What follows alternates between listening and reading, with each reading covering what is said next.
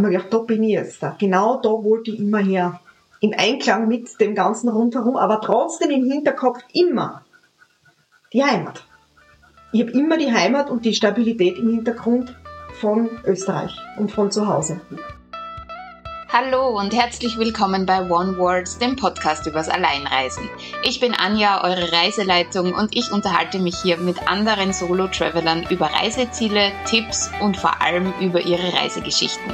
Heute zu Gast ist Silvia. Wir kennen uns bereits von der Schule, hatten uns dann aber aus den Augen verloren und über einen sehr lustigen Zufall wiedergefunden.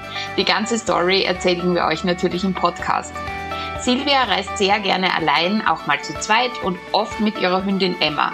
Und Emma ist auch unser Special Guest in der Folge. Ihr werdet sie immer wieder im Hintergrund zu hören bekommen, da sie es sich nicht nehmen ließ, das Mikrofon ausgiebigst zu begutachten und auch der Raum drumherum war sehr interessant für sie. Silvia und ich sprechen viel über das sich selbst finden in anderen Kulturen, die Notwendigkeit von kulturellem Reset und von Fernweh und Abschiedsschmerz. Viel Spaß mit dieser Folge. Hallo, liebe Silvia. Hallo Anne.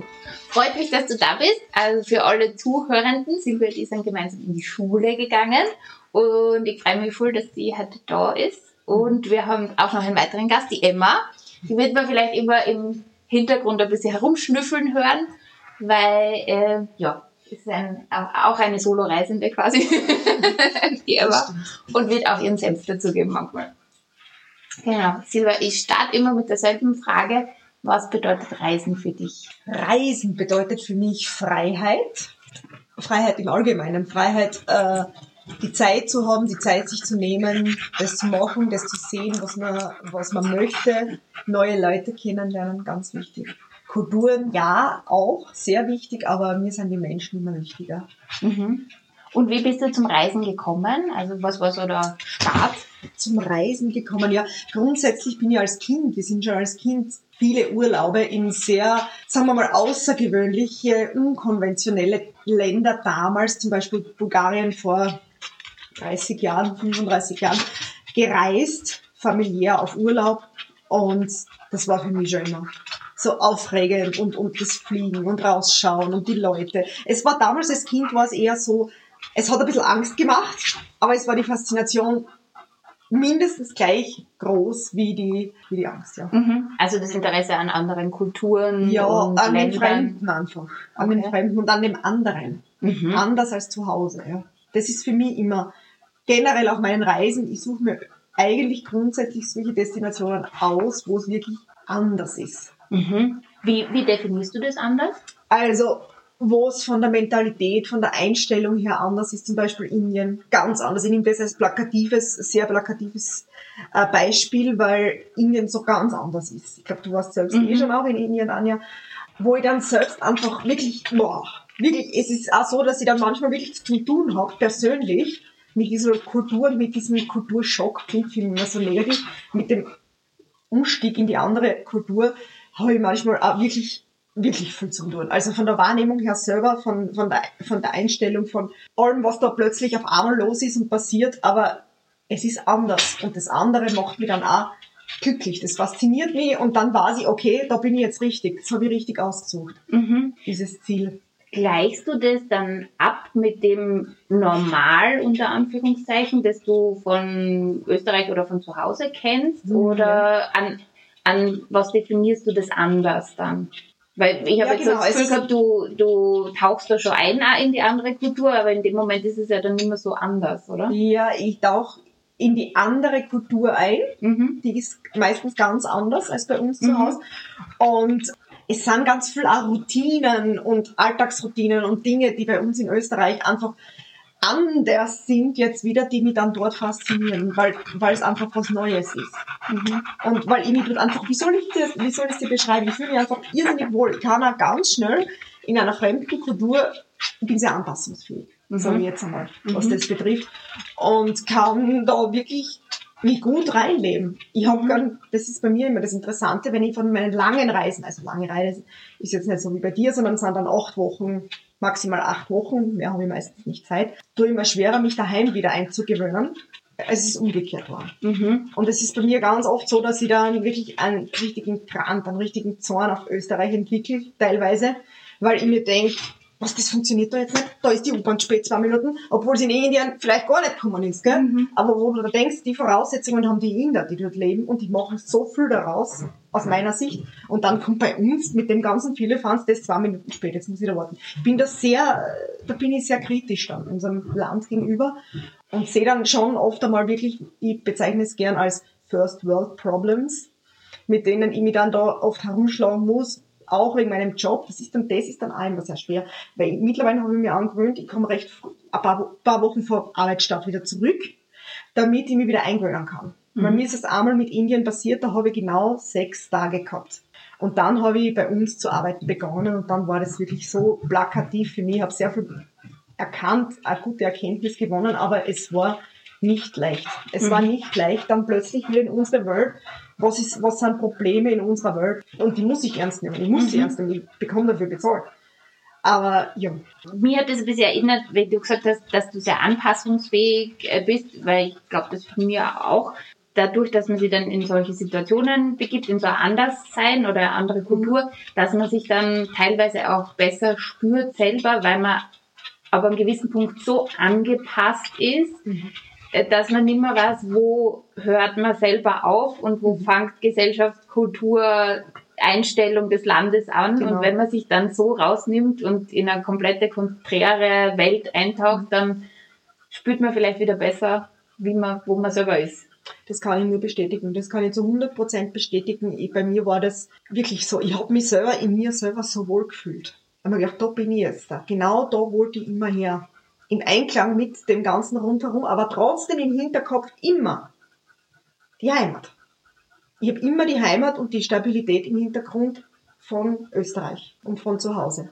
Mhm. Aber weit weg zu sein und wirklich mich selbst, so wie du sagst, besser spüren, anders wahrzunehmen, ja, weiß genau, was du meinst, ja. Habe ich, Mhm. hab ich öfter erlebt, ja. Also bei uns geht es ja ums äh, Solo-Travel, ums Alleinereisen. Was sind deine Erfahrungen mit Alleinereisen oder wie reist du am liebsten, sagen wir mal so? Puh, ich kann dir das gar nicht sagen. Ich kann es nicht genau auf eins festmachen. Bei mir ist es, ich fliege irrsinnig gern weit weg. Fernreisen auch da nicht viel ge, äh, geplant.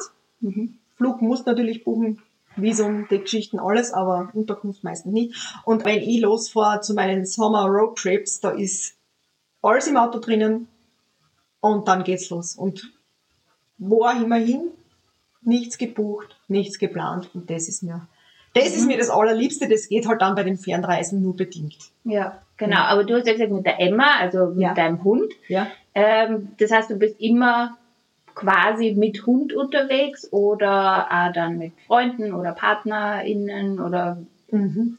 Es ist durchwachsen, aber ich würde jetzt fast einmal sagen, ich bin Solo, Traveler, eher mehr und die Emma habe ich mit, wenn es mit dem Auto geht. Mit dem Auto geht, dann ist sie dabei. Heuer wird sie zum ersten Mal nicht dabei sein, weil sie aufgrund ihres Alters einen anderen Urlaub genießen darf. Und da bin ich dann zum ersten Mal wirklich im Sommer solo, solo, ohne sie unterwegs. Und wenn ich eine Fernreise mache, da ist sie sowieso nicht dabei.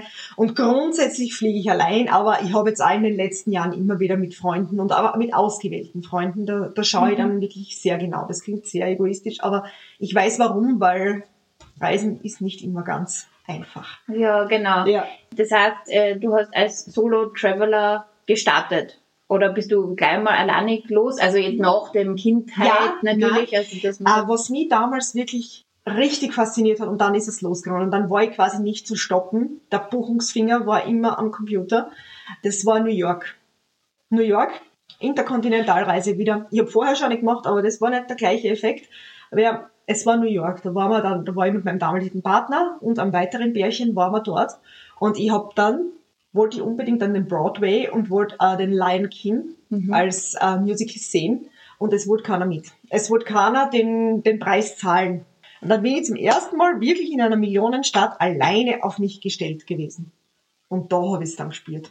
Mhm. Da habe ich dann gespürt, okay, das war nicht das letzte Mal. Und zwei Wochen später habe ich dann meinen ersten Indien, meine erste Indienreise gebucht und das war mit einer Freundin. Also ich habe schon begonnen mit einer Freundin. Ja. Und dann habe ich mir aber gleich ein paar Monate später alleine draufgepackt. Mhm. Das war wieder Indien, das war dann Mumbai. einen Monat arbeiten in Mumbai und dann ein zweites Monat reisen mit meiner Freundin. Aber so hat es langsam angefangen. Also sehr langsam und dann doch in einem relativ kurzen Zeitraum dann doch alles mhm. Und dann habe ich zwischendurch diese Phase durchgemacht, dass ich mit niemandem mehr irgendwo hin wollte, weil es mir einfach, weil ich es mir nur anstrengend vorgestellt habe und weil es nur Kompromisse einzugehen. Ich bin so ein richtiger Ego-Fuzzi geworden dann in dieser Zeit, weil ich mir gedacht habe, puh, na, das interessiert mich nicht, jetzt will ich dorthin und der will dort, na, mm -mm, ich fahre lieber lang. Und dann habe ich irgendwann eben die Erkenntnis gehabt, dass mir das ist jetzt aber schon sehr egoistisch, sehr antisozial. Jetzt probieren wir es wieder und suche mit, mach wie, mit, wie gesagt, mit ausgesuchten Freundinnen mache ich dann Reisen. Mhm. Ja.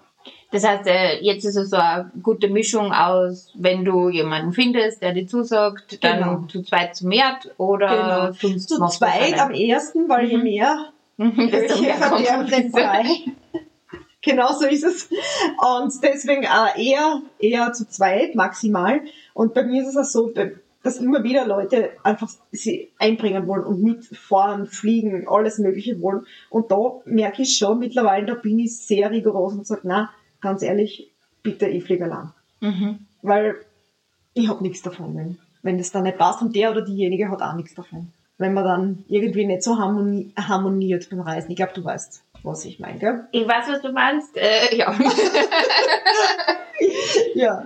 Aber schön, also dass du das auch gerade in New York dann so äh, erfahren, also dass du da die Verbindung ähm, geschlossen hast von ich gehe jetzt alleine ins Theater an den mhm. Broadway ja. zu dann sind ja andere Dinge alleine wahrscheinlich auch total ja. schaffbar. Da war das cool. schon, genau, dann war das schon, dass ich mir dachte, uh, da kann ich ja jetzt da stehen bleiben, muss nicht allen sagen, ich bleibe jetzt da stehen und kaufe Eis, sondern ich kaufe einfach Eis und gehe dann weiter. Und das hat schon sehr viel wieder von Freiheit, mhm. wo sich der Kreis wieder schließt, dass für mich Reisen einfach Freiheit ist. Mhm. Was waren jetzt so Solo-Reisen, an die du dich gern zurückerinnerst oder die an besondere, besondere Indien Marke? natürlich, Indien auf jeden Fall. Indien wird nicht das letzte Mal bereist worden sein von mir. Dann, wie gesagt, äh, ja, Brasilien im Regenwald. Mhm. Der Regenwald war für mich eine großartige Erfahrung. Aber jetzt für mich auch, und das ist noch nicht so lange her, das war Jordanien. Das war zu Weihnachten jetzt, also vergangene Weihnachten, da war ich ja alleine. Und das war großartig. Also ich habe, ich bin nach wie vor, habe ich noch immer ein bisschen oder einen gehörigen Respekt vor gewissen Ländern und Kontinenten. Hauptsächlich muslimisch geprägte Länder. Für mich ein bisschen äh, in mir Sorge hervorgerufen. Dann habe ich mir gedacht, nein, ich suche meine sieben, neun Weltwunder und besuche sie, reise sie ab. Und jetzt war das fünfte und das war klar, das wird jetzt die Stadt Petra, mhm. die dann ihresgleichen natürlich in Jordanien liegt und da muss ich dann zweifelsohne in einem Land, das muslimisch geprägt ist oder hauptsächlich muslimisch geprägt ist. Und ich muss ehrlich sagen, danach bin ich dann nach Israel, nach Tel Aviv, aber dieser Reise habe ich überhaupt keine Aufmerksamkeit beigemessen äh, Israel, sondern ich habe alles, ich bereite mich nicht so gern vor auf Reisen, aber die wichtigsten Dinge, man weiß aus die Basics, die Fakten, die muss man einfach sich aneignen. Aber ich weiß nicht, dort war ich extra in der Vorbereitung extra ambitioniert und habe mir das mit diesem, mit dem Islam und dem Ganzen und die Frauen im Islam und so doch eher näher zu Gemüte geführt und habe dann aber dort festgestellt, dass das total easy ist, total locker, einfach als Frau, wie du in jedem Land, wie du hinkommst, so kommst du natürlich zurück und ich habe nur positive Erfahrungen gemacht, von Frauen über Männer, Kindern. Ich habe auch dort keine Angst gehabt. Ich meine, die karge Landschaft erinnert dir an gewisse Nachrichten, die wir immer wieder so zugeführt kriegen, natürlich, das war schon, wo du dann plötzlich so eine karge, grau verschleierte, neblige Landschaft mit einem Toyota Pickup siehst und denkst das erste Mal, huh, huh, wo bin ich jetzt? Aber im Grunde, ich habe mich immer sicher gefühlt. Mhm. Und auch immer so, das habe ich durchgehend bei meinen Reisen, so wo ich für mich erlebe, als Frau, vielleicht auch nur als kleine Frau, das weiß ich jetzt nicht, aber als Frau, man wird beschützt ich habe das öfter erlebt und so war es in Jordanien auch. Es waren interessanterweise nur Männer, die mich beschützt haben, aber war eine tolle Erfahrung. Ja. Will sofort wieder hin. Wie hast du das geplant? Also wie lange warst du unterwegs? Äh, du hast vorher gesagt, du planst jetzt nicht so viel vorab, aber nachdem es ja ein äh, muslimisch geprägtes Land ja, da habe ich schon, da haben wir schon genauer, oder da habe ich genauer geschaut. Ich habe immer wieder so ein bisschen durchgelesen und informiert und so.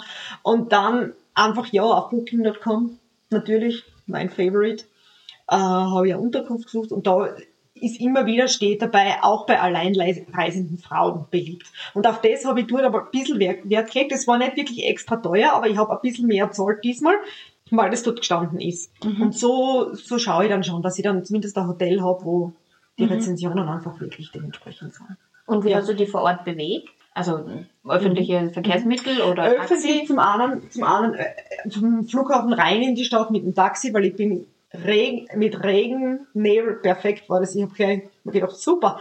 Regen, Nebel und äh, 21 Uhr am Abend bin ich gelandet in Akaba. Und dann habe ich gedacht, na, da probieren wir jetzt nicht öffentlich. Und habe mich dann in ein, in ein Taxi reingesetzt und das haben sie dann für mich organisiert. Das waren wiederum Männer, du siehst fast selten Frauen auf der Straße und wenn es so dunkel ist, gar keine mehr. Da waren nur Männer, das war auch nicht ganz beruhigend für mich. Und was mich noch nicht so ganz beruhigt hat, war, dass mir der Vermittler von dem Taxi mir in die Augen, der mich dann ins Taxi begleitet hat und mir in die Augen geschaut hat und good luck. dann habe ich mir gedacht, oh, mh, hm, gut, dass ich alles gebucht habe schon. Hoffentlich fährt er jetzt mit mir dorthin. ja, das, ja. Grundsätzlich dann so, ja, und weil ich nur wenig Zeit gehabt habe, weil ich nur fünf Tage Zeit gehabt habe und doch einiges sehen wollte, wie die Stadt Petra genau sehen, dann war die rum, habe ich mir da vor Ort einen Driver gesucht der gute Rezensionen hat und mit dem bin ich dann gefahren. Mhm. Und den habe ich gleich nochmal für den nächsten Tag auch gebucht, der war preiswert und also wirklich wiederum sehr bemüht und, und passt echt, hat wirklich gut auf mich aufpasst. Ja, voll gut. Ja. Du hast vorher von den sieben neuen Weltwundern ja. gesprochen. Sind das deine sieben neuen Weltwunder? Nein, das sind oder sieben die? neuen. Okay. Grundsätzlich nicht meine, sondern die, die offiziellen. Und welche davon hast du jetzt schon? Ja, jetzt, ich schon fünf. Jetzt habe ich, das erste war das Kolosseum in Rom. Mhm. Das zweite war das Taj Mahal in Agra in Indien. Dann das dritte war in Rio, der, der Christ, der mhm. Jesus Christ. Dann war der hm, Chichen Itza in Mexiko. Mhm. Ja, die Maya-Stätte. Und jetzt die Stadt Petra in Jordanien. Ja. Und was fällt dir noch? Ich bin da jetzt. Jetzt fällt äh, in Peru der Machu Picchu und die chinesische Mauer. Ah, okay. Die beiden Filme. Gibt es so was, was, was dich bis jetzt am meisten beeindruckt hat von denen, die du gesehen hast? Ja, das Taj Mahal. Mhm. Aber das ist das Flair dort. Hast du sagst Ja, ja, das ist für mich das Flair dort gewesen. Und das ist wirklich ein imposanter, schöner Bau mit der Geschichte dazu. Also sehr imposant für mich. Und was war noch? Ja, die restlichen waren jetzt nicht so, gell? Für mich jetzt persönlich noch eher noch Chichen Itza. Mhm. Wenn du jetzt von allen Reisen, die du gemacht hast, mhm. sagen würdest, okay, du stellst jetzt deine Weltwunder zusammen, wäre da was, wo du sagst, ich würde das sofort austauschen und würde sagen, das ist jetzt kein Weltwunder mehr, aber stattdessen brauchen wir, ich weiß es nicht, die, diese eine Schlucht, keine Ahnung, Grand Canyon oder... Ja, von mir aus ja das Kolosseum, das auch recht schön der Christ. Den Christ kennt man aus meiner Sicht. Streichen. streichen. Und dass man da mal eine Naturwunder oder sowas dazu nimmt, wie zum Beispiel jetzt in Frankreich, zwar bei uns in Europa, äh, in der Nähe von Cassis, zwischen Cassis und Marseille, liegen Les Calanques, mhm. die Schluchten, oder Le Gorge de Verdun. Das sind solche Schluchten eben und mit türkisblauem Wasser und, und wirklich wunderschön, dass man sowas reinnimmt vielleicht. Okay, von dem habe ich noch gar nicht gehört. Wann warst du da dort? Letztes Jahr. Okay. Und heuer werde ich wieder hinfahren, weil das war wirklich so schön und ich möchte wirklich mit dem Kajak dort durchfahren, so wie es eigentlich ähm, empfohlen wird. Mhm. Aber mit meiner Emma ist es unmöglich, dass sie in ein Kajak setzt. Der arme Hund. Und von dem her werde ich das heuer noch mal probieren, weil das war so schön wirklich. Okay. Und da kann man wandern auch, Du kannst wandern, du kannst schwimmen, du kannst dort einfach nur relaxen, im Wald spazieren gehen, alles mögliche. Es ist wirklich, wirklich schön. Und Le Gorge du Verdun war insofern, das ist in der Provence, das mhm. ist insofern ein bisschen schwierig gewesen letztes Jahr, als dass diese ganzen Gewässer einen ganz niedrigen Pegelstand gehabt haben, dass ich das eigentlich dort gar nicht so machen habe können und mir die Einheimischen eigentlich untereinander sie abgesprochen haben, wo schicken sie mir jetzt überhaupt hin, mhm. wo ist überhaupt der Wasser. Und deswegen sind, würden wahrscheinlich wunderschön sein, aber... Aber du hast dieses Jahr vielleicht mehr Glück. Ja, nachdem es jetzt hoffentlich auch in Frankreich geregnet hat. Mhm. Ja, ja, cool. Und äh, du hast ja gesagt, Indien, also Taj Mahal, bin ich komplett bei dir. Mhm. Ist wahnsinnig beeindruckend mhm. und äh, ja, die, diese Stimmung dort ja. und ja. diese Symmetrie, also dieses Bauwerk ist unfassbar. Ansonsten, wie der geneigte Hörer auch weiß, bin ich jetzt nicht so der Indien-Fan. Also ich muss dann nicht unbedingt wieder hin. Schau, das ist ein Wahnsinn. Deswegen interessiert mich total, was so dein Indien-Eindruck ist. Also für mich, ich meine, gleich mal vorweg, wir haben vor, zuvor ein Gläschen Traubensaft genossen und ein Gläschen Tee. Da haben wir eh schon ein bisschen kurz gesprochen und da habe ich gesagt, vorsichtig, wenn alles so klappt, würde ich gern kommende Weihnachten wieder nach Indien voll Mhm. ausnützen, voll ausnützen, äh, die gesamte Zeit, die ich zur Verfügung habe und wieder nach Indien zu fahren. Was ist meine Erfahrung? Es ist meine Erfahrung für mich persönlich. Das hat nicht mit dem anders zu tun, das ist meine Erfahrung. Für mich ist in Indien wichtig, keine Reisegruppe, niemand ausländischen, sondern wirklich nur indische Einwohner. Ich habe dadurch, dass ich vor acht Jahren in Indien für ein Jahr, äh, für einen Monat gearbeitet habe, in Mumbai, in den Slums und in einem Beratungszentrum habe ich natürlich Kollegen, Arbeitskolleginnen, die ich kenne, die mich natürlich gut durchgeführt haben durch, die, durch das ganze Land. Und ich habe von, meiner- von meiner ersten indischen Reise mit meiner Freundin gemeinsam, da haben wir einen jungen Inder kennengelernt, mit dem ich mich nach wie vor sehr gut vertrage. Und den möchte ich einfach heranziehen, dass er die Reise plant, dass wir da einfach wirklich querbeet alles anschauen können. Weil alleine, ich finde es einfach sehr stressig. Es ist für mich sehr stressig, sehr laut. Es ist faszinierend für mich, aber nach einer kurzen Zeit ist es für das, für mein europäisches Gemüt einfach, obwohl ich sehr extrovertiert bin und alles, alles zu viel. Der Staub, die Gerüche, ich- für mich sind es Gerüche und kein Gestank, aber der ist ein spezieller Geruch. Dann die vielen Menschen, die Menschen, die die einfach anschauen, einfach, du kennst das eh, betatschen und alles. Ich habe damit kein großes Problem, aber wenn es dann irgendwann zu viel wird, nach ein paar Tagen, da brauche ich dann jemanden, der einfach auf das ein bisschen schaut. Und mein Indien ist einfach laut, Geruch, Menschen über Menschen, Kühe, aber so faszinierend und so genial. Ich freue mich wirklich extrem drauf, wirklich. Und mir geht's auf. Wir sind in den letzten Jahr 2015 im Sommer das letzte Mal dort und ich bin immer, jetzt immer wieder und vor allem jetzt, die letzten Wochen auch immer wieder gesagt, ich brauche Indien, ich brauche Indien. Ich brauche es für mein Mindset. Okay. Ich brauche es, um ein bisschen in die Balance zu kommen. Was ist Mhm. jetzt wirklich wichtig? Ja. Und da muss ich manchmal an die Basis und die Basis ist für mich einfach Indien. ja. So wie ich es kennengelernt habe. Das erinnert mich voll an den Alanis Morissette Song Thank You India. Also Thank You. Ah, und da singt sie ja, also da war sie ja, glaube ich, auch für diese Albumproduktion in. Indien und singt ja auch dann darüber, dass das halt Stimmt, sowieso kompletter Reset halt einfach. Also, genau so ist es für mich auch. Ja. Also, ich komme vorbei, weil natürlich, wir leben da in einer westlichen Welt, wir haben Sachen zur Verfügung, die äh, kannst du woanders davon träumen. Und für uns, für uns ist das alles normal. Mhm. Wir gehen davon aus, dass das Ja. da drüben am anderen Kontinent alles genauso ist. Und manchmal muss ich schon sagen, in meinem Alltag, in dem ganzen Tumult und in dem Stress, den wir alle so haben, gell, da verliere ich das manchmal. Mhm. Da verliere ich den View.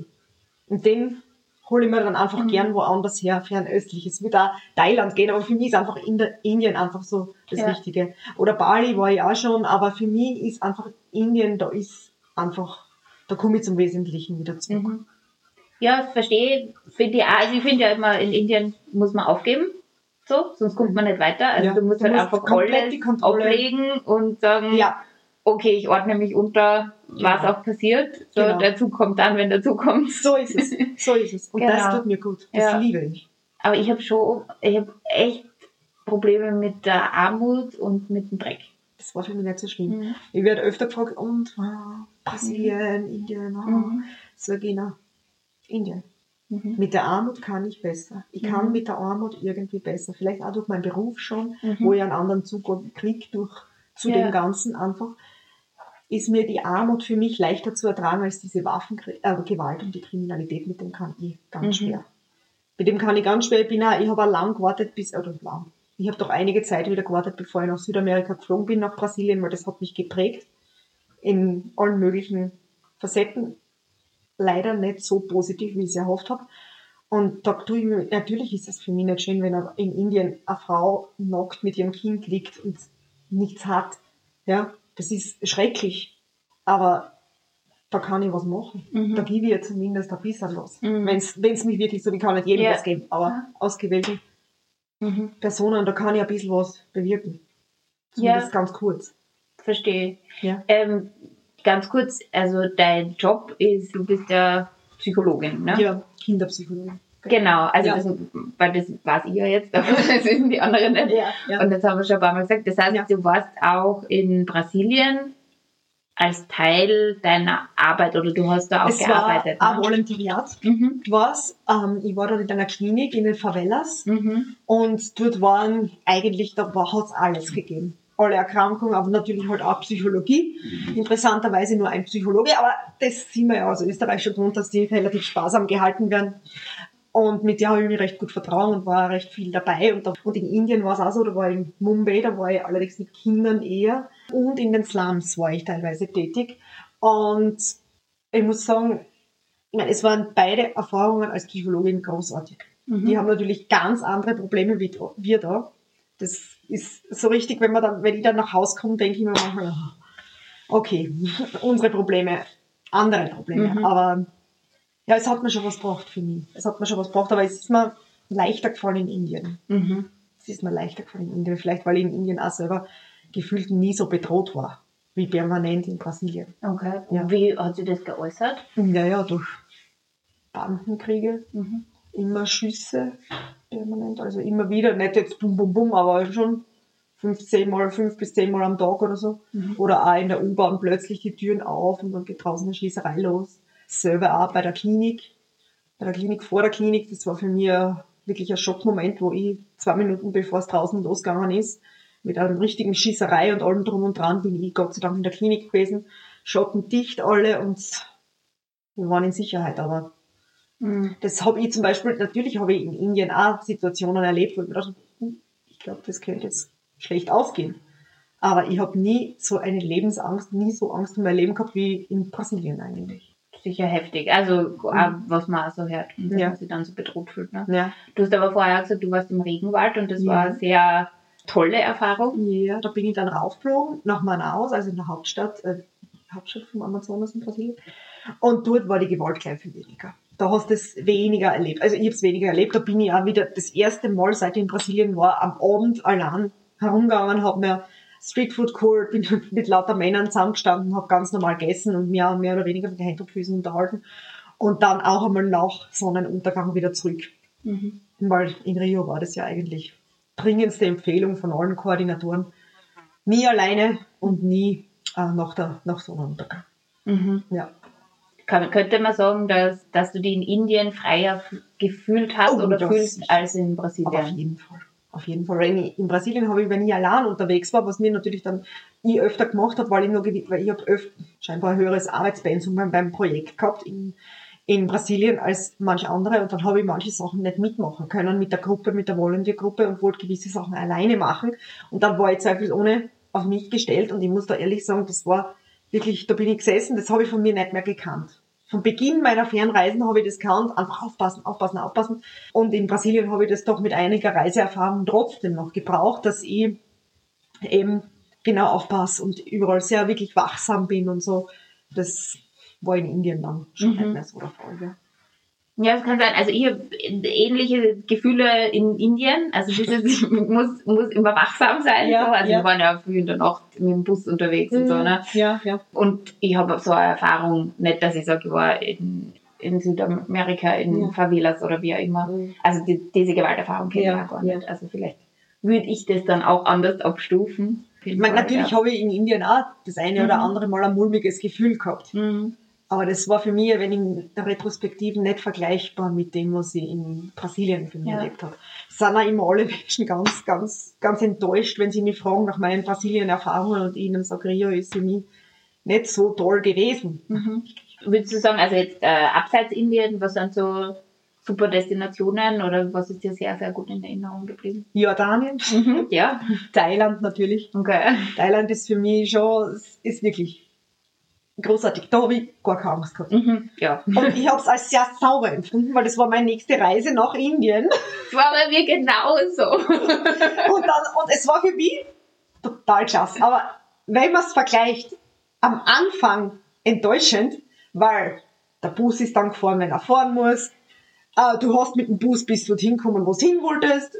In Indien kommt der Bus, kommt keiner. Ach so, na ist der falsche. Ja, dann bist du in der falschen Richtung, musst halt dann weiterschauen und so. Ähm, und das war alles so geordnet, Mhm. gefühlt in Thailand für mich. Und ich war nur, wie gesagt, drei Wochen. Aber ja, wie gesagt, Asien hat für mich schon einen Reiz, einen Ja. großen Reiz, ja. Und äh, Afrika? War ich noch nie. Das gehört, wie gesagt, da habe ich Respekt davor. Mhm. Ich habe vorher erwähnt, dass ich bei Ja. einigen Ländern Respekt habe und so auch Afrika.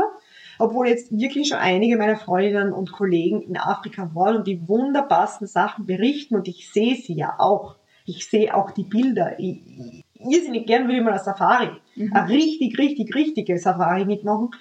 Es steht auf meiner Liste und es wird drankommen. Aber nach jetzt, wo ich mich nach Jordanien gewagt habe und eines wesentlich Besseren belehrt wurde, wird es nicht mehr weit nach, äh, nach Afrika sein. Mhm. Nehme ich an. Ja, würdest du sagen, hat sich über die Jahre dein Reiseverhalten geändert? Also au außer jetzt dem, was man natürlich dazulernt, man fühlt sich sicherer, man hat mehr Selbstvertrauen, aber gibt es so Dinge, wo du sagst, boah, das würde ich jetzt nicht mehr machen oder das ist ein Standard, der unbedingt immer sein muss?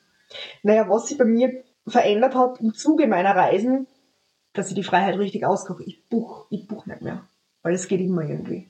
Und meistens hast du sogar, und das ist mir in, damals in Thailand passiert, auf Koh Chang, die besseren, tolleren Unterkünfte, wenn du vor Ort herumgehst mit deinem Rucksack und dann die Einwohner ansprichst, irgendwer hat immer irgendwas. Und so kommst dann halt zu diesen Stelzen, Häusern, mitten am Meer mit Aufbl äh, Ausblick Ende nie um 8 Euro pro Nacht. Mhm. Ja, also das hat sich massiv geändert bei mir. Was immer gleich bleibt und was im Regenwald gleich war und zu wirklich großer Belustigung beigetragen hat, das war meine elektrische Zahnbürste. Diesen westlichen Luxus gebe ich mir überall, egal wo, am Campingplatz, in jedem Land, überall. So schlecht kann die Stromversorgung gar nicht sein, dass ich meine Zahnbürste aufladen kann. Das ist auf jeden Fall immer dabei. Und sonst, ja, wie gesagt, es wird noch viel auf mich zukommen, was zum Beispiel was Großartiges ist, was ich einmal machen würde, was jetzt mit Hund vielleicht gehen wird. Das ist ein richtiges Wildcamping. Irgendwo. Mhm. Das würde jetzt natürlich nicht in einem Land wie Jordanien machen oder so, sondern bei uns in Europa, aber das möchte ich wirklich. Mhm. Ein Auto wohin, wirklich mich zu trauen, das Zelt aufzubauen und ja. Also nicht mit Camper, sondern richtig, Richtig. im Wurfzelt oder wie Ja, ich habe nur ein Wurfzelt. Ich, camp immer nur im Wurfzelt. mit riesengroßen Gaskocher mittlerweile, aber ja. Mit Sehr Zelt, cool. ja. Schon eine Destination im Kopf oder irgendwo? Ähm, naja, heuer möchte ich ja wieder, diesmal ohne meine kleine Partnerin, meine beseelte Partnerin, zuerst Italien. Freunde, das ist ja das Schöne am Reisen. Man lernt überall wen kennen und hat dann überall jemanden, den man einfach gern hat, der einen bereichert und der, bei dem man dann vielleicht einmal übernachten kann, Mhm. wenn es so ist. Also in Italien möchte ich kurz, dann Frankreich wieder. Das hat, war sehr imposant. Ich war vorher immer in ganz Italien, Sizilien, überall Apulien, überall gell? Also da bin ich jetzt fertig, mehr oder weniger fürs Erste. Und jetzt habe ich nach, letztes Jahr nach Frankreich geschaut und das taugt mir voll. Da möchte ich wieder hin und dort möchte ich auch das probieren mit dem Wild Camping. Da habe ich schon ein paar Sachen rausgesucht und so. Da habe ich schon ein bisschen geschaut. Das mache ich dann schon so, wenn ich, wenn der Alltagstrag zu viel wird, dann schnappe ich mir mein MacBook und dann fahre ich kurz nach, in die Provence und schaue mir das eben dann so an, gell? Mhm. Und dann möchte ich noch weiter nach Spanien. Mhm. Heuer noch bis nach Barcelona und ich glaube, das reicht dann eben für einen Roadtrip. Ja. So wie du vorher gesagt hast, mit, man kennt ja irgendwann Leute überall, so geht es ja. uns beiden auch. Also Ja, wir sind ja. gemeinsam in die Schule gegangen, Ja. Haben aber dann nicht mehr so großen Kontakt gehabt oder Mhm. nur immer so über Ecken. Und äh, jetzt im, Her äh, im Herbst, Winter hat mich eine Freundin aus Thailand, die ich dort kennengelernt habe, die ist aber aus Kanada gekommen, au- darauf angeredet, ob ich dich nicht kenne, weil sie hat gesehen, auf Facebook, wir sind befreundet. Also als du mir das geschrieben hast, im ersten Moment, wie gesagt, habe ich, bin ich erst erwacht des Morgens bei uns in Österreich, liest die Nachrichten, dann sitze ich eine halbe Stunde später im Auto und äh, seitdem erzähle ich das ungefähr jedem mitsamt dem Weihnachtsmann, dass, dass wir zwar jemanden, eine gemeinsame Bekannte haben, die aus Kanada, aber jetzt in Thailand lebt und wir zwar kennen die haben. Ja, und Das noch dazu auf einer Mini-Insel. Auf einer Mini-Insel, das ist Ja. das Nächste. Ja, wie gesagt, die, diese, beide, die, diese Bekannte habe ich ja auch in Rio kennengelernt. Als Volontar, äh, im Volontariat. noch dazu. Genau. Also Noch dazu, ja. weltumspannender geht's, glaube ich, Nein. fast gar nicht. Also haben Nein, wir eh schon also- fast alle Kontinente. Stimmt. Ja, Ja. das war wirklich, Das ist Großartig. lustig. Ja. das war wirklich großartig. Man sieht sie immer wieder. Mhm. Und ja, also meine Erfahrung ist auch, mittlerweile könnte ich glaube ich schon nur mehr reisen, nur mehr Menschen besuchen, die ich mag und irgendwo, irgendwann irgendwo kennengelernt habe und äh, wird, wahrsch- wird wahrscheinlich auch nicht fertig werden. Aber Ja. ja. das ist, also mir fällt es mittlerweile schon ein bisschen schwer, so die Ziele noch so zu definieren, was will ich überhaupt noch sehen, weil man hat halt schon viel gesehen und man weiß mittlerweile, man wird nie alles sehen Genau können. so ist es. Und man muss es auf das Wesentliche reduzieren, was man sehen will. Also wie gesagt, bei mir wird sicher Afrika Mhm. in einer gewissen Art und Weise noch drankommen. Das muss, das möchte ich. Und sonst, ja, ich habe viel auf meiner Bucketlist, gell, aber wie gesagt, das ändert sich auch wieder. Ja. Ich, manchmal schreibe ich sogar was weg oder als nächstes fällt durch, ah, jetzt nehmen wir doch das zuerst. Mhm. Und so, aber ja. Ja. Wie du sagst, es fällt einem dann schwer ja, auszuwählen. Ja, auf jeden Fall. Das äh, kenne ich nur zu gut. Ich habe gerade erst zuletzt was gestrichen, ich glaube, die Philippinen war das, weil da habe ich Menschenrecht technisch was gelesen, was mir Mhm. dann nicht mehr gefallen hat. Und dann haben wir gedacht, ach, na, lass ich aus. Ja, aber Philippinen sind auch so eine Sache, boah, die haben dort Inseln gell? mhm. Ja, aber wie gesagt, da muss man dann wirklich auf das Wesentliche schauen, was, mit wem, mit was Mhm. kann man es vereinbaren Mhm. und womit kann man es nicht vereinbaren. Wie gesagt, das ist jetzt mein drittes Mal Indien. Ich nehme an, es wird auch nicht das letzte Mal gewesen sein. Was noch was für mich ist, so, so New York. Also Mhm. New York ist für mich auch, war ich mittlerweile auch dreimal dort. Wird, wird auch wieder drankommen. Die Zeit muss reif sein. Mhm. Ich finde es total spannend, weil ich habe ja ein Vision Board, ne? Mhm. Und auf dem ist jetzt für dieses Jahr oder jetzt gerade aktuell ist ein Bild von Jordanien drauf und äh, New York. Ah. Weil das sind also zwei Ziele, also Jordanien Aber du warst schon New York, oder? Ich war noch nie in New York. Ich weiß, dass ich dort hin will. Ich weiß, dass es mir dort sicher gefallen wird, weil ich ja auch sehr theateraffin bin und so. Ich möchte unbedingt Broadway und äh, ja, ich glaube, ich komme mit der Stadt auch sehr gut klar. Wo ich fahren wollte, war Trump. Da hat es mich nicht interessiert. Mhm. Da, ja, und jetzt ist halt immer so, ja, irgendwann. Ja, ist das bei dir eigentlich auch so, dass du dann irgendwann zu dem Ziel kommst, dass das nächste ist und dann fühlt es sich richtig an? Ja, es muss manchmal, also ich warte jetzt, ne, warten ist zu gesagt, aber ich habe so Urvertrauen oder keine Ahnung, wo ich dann einfach sage, ja, es wird dann schon kommen, Ja. wenn es richtig ist. Und Ja. dann, Genau, und dann fällt es Ja. bei mir so ein und dann passt Und dann bin ich wieder beseligt und dann kann alles im Alltag so kommen, wie es immer wieder kommt. Mhm. Und ja, es bringt nicht aus der Bahn, weil ja. bald geht's weiter. Ja, früher habe ich immer gesagt, wenn ich ein Lonely Planet kaufe, dann ist es quasi schon entschieden. Also da läuft es in meinem Kopf herum. Ja, Dann habe ich immer den Reiseführer irgendwann gekauft, damit ich halt lesen kann. ja. Was es da in dem Land so gibt. Und Ja. dann war es eigentlich schon entschieden, weil dann ist die Flugbuchung sehr zeitnah Ja, erfolgt. ja. Aber das ist jetzt auch nicht mehr so, weil, weiß ich nicht, weil jetzt halt auch arbeitstechnisch einfacher Nach ist. zwei Monaten Indien habe ich den Lonely Planet dort hingestellt, wo er hingehört, nämlich in mein Regal. Ja. Ich reise überhaupt nicht mehr nach dem Lonely Planet. Also Ja. das würde ich jetzt in dem Fall nicht mehr machen. ja. Ich schaue wirklich, dass ich da wirklich natürlich aus dem Internet die wichtigsten Sicherheitsinfos rauskriege, das ist für mich klar. Aber sonst halte ich mich da sehr gern an die, an die, an die Einheimischen. Mhm. Stimmt, das hat sich ja eben verändert. Mhm. Ich glaube, das ist was, was sich bei mir Mhm. in diesem Reiseverhalten verändert Mhm. hat, weil natürlich vor 10, 15, 20 Jahren hast du natürlich in Büchern noch eher nachgeschaut, schon im Internet Ja, auch, oder aber du halt, hast vorgebucht oder so eine Genau. Reisegruppe. ja, Das, hab machst genau einmal. Wenn du so ein Reisender bist wie, oder Reisende bist wie wir Ja. sind, dann machst du das genau einmal. Ja. Und, ja. Ja. Na, aber jetzt hast du ja Informationen am Handy Mhm. ständig verfügbar und Internet natürlich auch früher. Ja. Also ich weiß, wie das in Indien war. Mhm. Ja, es war noch vor Smartphone und halt da musstest du vorher ungefähr wissen, Ja. Was die dann erwartet oder so. Oder für mich war das einfach wichtig. Ähm, Weil es nicht so unmittelbar verfügbar war, einfach, Ja. dass du sagst, ah, jetzt schaust du nur noch. Mhm. Aber wenn du, du bist halt jemand, der sich vielleicht eher auf Einheimische dann verlässt. Ja, oder für mich ist es dann einfach eher, ich bin jetzt weg von daheim, ich bin in dem Neuen, in dem Mhm. anderen und jetzt kann passieren, was will. Mhm.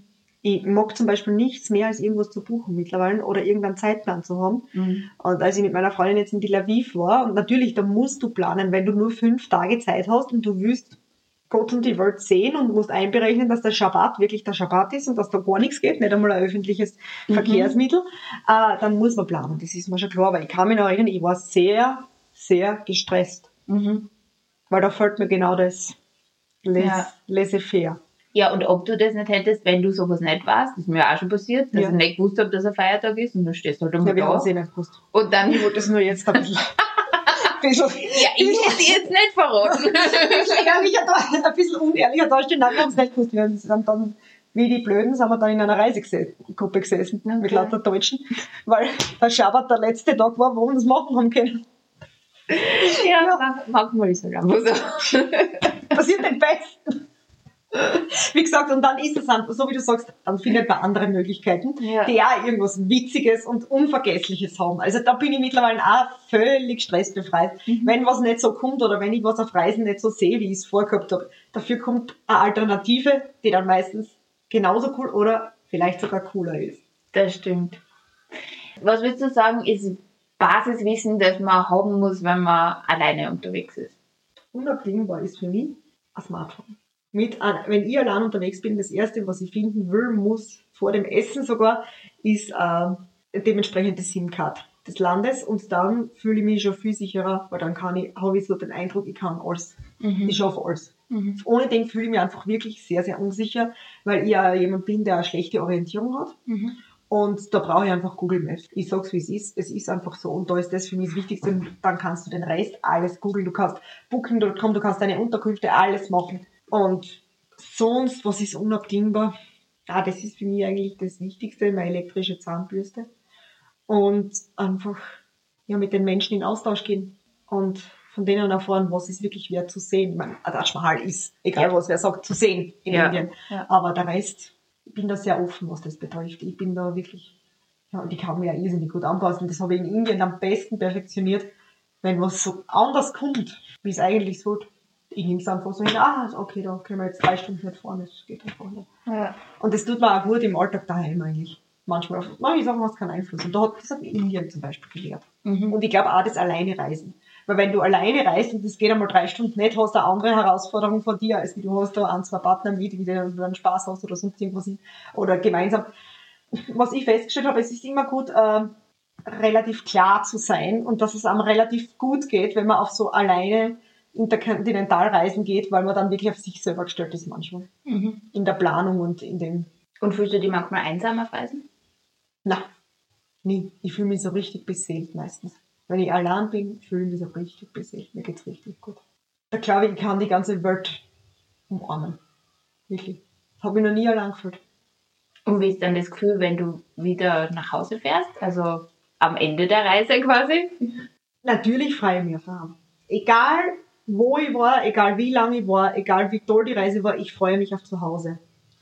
Aber zu Hause kommt dann wieder das zu tragen, dass dann die, da ist es dann auch wieder anders. Ganz anders. Also wenn ich jetzt kurz eineinhalb Wochen weg bin, dann ist es nicht schlimm. Wenn ich aber wirklich einen ganzen Sommer Indien oder Brasilien war, dann äh, tue ich mir schwer. Ich sage immer zu meinen Kollegen und Freunden, ich habe einen Kulturschock, wenn ich heimkomme. Ich habe ihn nicht dort, dort bin ich fasziniert, aufgekratzt, alles. Nur wenn ich heimkomme, ist für mich, naja, wie, wie soll ich es bezeichnen? Melancholisch bin ich nicht, weil ich freue mich ja, dass ich daheim bin. Aber ein bisschen, ja, sehr kritisch. Einfach Europa und meinem, unserem Land gegenüber am Anfang. Mhm. Das dauert dann eine Zeit. Eigentlich so nach zwei Wochen geht's dann schon wieder. Aber wie gesagt, ich bin auch nicht so wie du Monate weg. Das wäre wieder ganz anders. Also wie du es erlebst, würde mich jetzt zum Beispiel sogar interessieren, weil, Mhm. ja, Ja, ich habe ja immer, e- egal ob ich von zu Hause wegfahre oder äh, von woanders wegfahre, immer großen Abschiedsschmerz. Also das ist, Mhm. ist für mich. okay. Ich sage immer, ich glaube, ich habe immer Abschiedsschmerz äh, zu der Person, die ich bin in dem Moment. Mhm. Weil mir so krass bewusst ist, Ja. dass die Person nimmer, Mhm. nimmer wiederkommen wird. kommt, ja. Ja, also wenn ich jetzt aus Österreich wegfahre und das mir total gut geht, dann bin ich immer so, boah, ich finde es eigentlich gerade total super, wie ich gerade bin. Und ich weiß, das wird sich jetzt total verändern. Und, und das finde ich dann irgendwie schade. Ne? Und dann bin ich immer ein bisschen ruhiger und ein bisschen, ja, traurig einfach. So. Und das habe ich immer. Das ist, ob ich jetzt fünf Tage weg bin oder, ja, Das ist interessant. also äh, fünf Tage, das stresst mich mittlerweile also ein bisschen, wenn ich jetzt nur so kurz, kurz Trips mache. Es kommt drauf an, was jetzt, aber so Ja, ein Städtetrip ja, ja, ist ja. jetzt ein bisschen stressig. Mhm. Ja, das habe ich, es ist immer eine Überwindung für mich wegzufahren, egal von wo. Ich mache es aber dann trotzdem, mhm. obwohl es sich in dem Moment so richtig hart anfühlt. Das ist so interessant. Und ich weiß ja nicht, was das dann irgendwie ist, der das trotzdem hat, ja, weil ich den Flug halt schon gebucht habe oder das Geld schon ausgeben ist, keine Ahnung. Ja. Da würde ich dann, weiß ich nicht. Aber ja, so ist das. Ja. Und dann ist es eh immer super. Ja, äh, wahrscheinlich hat die Erfahrung, dass es dann eh immer super mhm. ist. Aber. Das ist interessant. Nein, das, ja. ist so nett. Das habe ich so nicht. Bei mir ist es auch egal, wie lange ich dort bin. Wenn ich weiß, es geht jetzt auf zum nächsten Ufer und was für Ufer das auch immer ist, ob das jetzt Thailand weiter ist oder ob das nach Tel Aviv weiter ist oder ob das dorthin ist oder heim ist, freue mich. Mhm. Ja. Was sich verändert hat und den, den sehe ich fast ein bisschen äh, wehmütig nach, ist diese Faszination, die ich am Anfang für Flughäfen gehabt habe. Und dieses Gefühl in mir, am Flughafen zu sein und zu wissen, jetzt gibt es gleich einen Flug, das hat sich normalisiert leider mhm. bei mir. Und wahrscheinlich ja. ähnlich bei dir oder so, keine Ahnung. Aber bei mir ist es schon so und da denke ich mir dann oft, uff, da war ich total happy. Aber es war ist jetzt zum Beispiel wieder so gewesen, weil Jordanien war meine erste Reise nach Corona. Mhm. Und das waren dann doch drei Jahre, mhm. ja, drei Jahre, vier fast, ja. Und da war es wieder, das war wieder toll. Aber, ja. ja. Schöner Austausch. Ich würde zum Abschluss ja. gern mit dir so ein Wordrap machen. Das heißt, ich werfe dir Worte hin und Sätze hin und du sagst mir einfach spontan, was dir in den Sinn kommt. Okay, cool. Ja. Meer oder Wüste? Oh, schwer, schwer, schwer. Geht gar nicht, geht gar nicht. Äh, Meer. Ah. Äh, Fünf-Sterne-Hotel oder Camping-Van? Camping-Van. Unter freiem Himmel. Ja. Alleinsein bedeutet für mich. Alleinsein bedeutet für mich Ruhe, Freiheit. Manchmal, na, eigentlich nicht mehr. Eigentlich Ruhe und Freiheit. Und einsam sein bedeutet für mich? Kann ich jetzt schwer sagen. Einsam bedeutet für mich traurig. Traurigkeit. Mhm. Drei Dinge, die überall hin mit müssen. Meine elektrische Zahnbürste, mein iPhone und Vorfreude. Was ich jemandem raten würde, der noch nie allein unterwegs war. Kauft euch SIM-Karten. Das Wichtige ist jemanden. Und doch wachsam sein. Wachsam. Ja. Das kommt dann automatisch. Je länger man reist, kommt man vor, die Wachsamkeit ist dann mit dabei. Ja, danke dir. Ja, danke auch, Anja, für die Einladung. Für das tolle Gespräch. Ich glaube, wir machen irgendwann nochmal eine Fortsetzung. Ja, voll das gern. klingt nach einer Fortsetzung. Voll gern. Danke, Emma, fürs äh, Brav-Sein. ja, da können wir dankbar sein. Ja, wir hören uns bald wieder. Ja, schön. Vielen Dank. Danke. Was meint ihr? Habt ihr auch so wie ich jedes Mal Abschiedsschmerz oder seid ihr mehr wie Silvia und überwiegt die Vorfreude auf das nächste Abenteuer, auf das Unbekannte? Beim nochmal hören habe ich mir auch gedacht, dass ich vielleicht deshalb bei der Abreise oft traurig bin, weil mir in diesen Momenten sehr bewusst ist, wie wenig man den einen Moment festhalten kann und alles ständig in Bewegung, in Veränderung ist. Was ist eure Meinung dazu? Schreibt doch gerne, die meisten Podcast-Apps haben mittlerweile eine Kommentarfunktion und falls eure das nicht hat, schickt mir gerne ein E-Mail oder eine DM auf Instagram. Wenn ihr keine Folge mehr verpassen wollt, abonniert gerne den Podcast und aktiviert die Glocke. Ich freue mich, wenn ihr auch beim nächsten Mal wieder mit dabei seid und bis dahin vergesst nicht, hört nicht auf das, was wir sagen, geht und seht nach.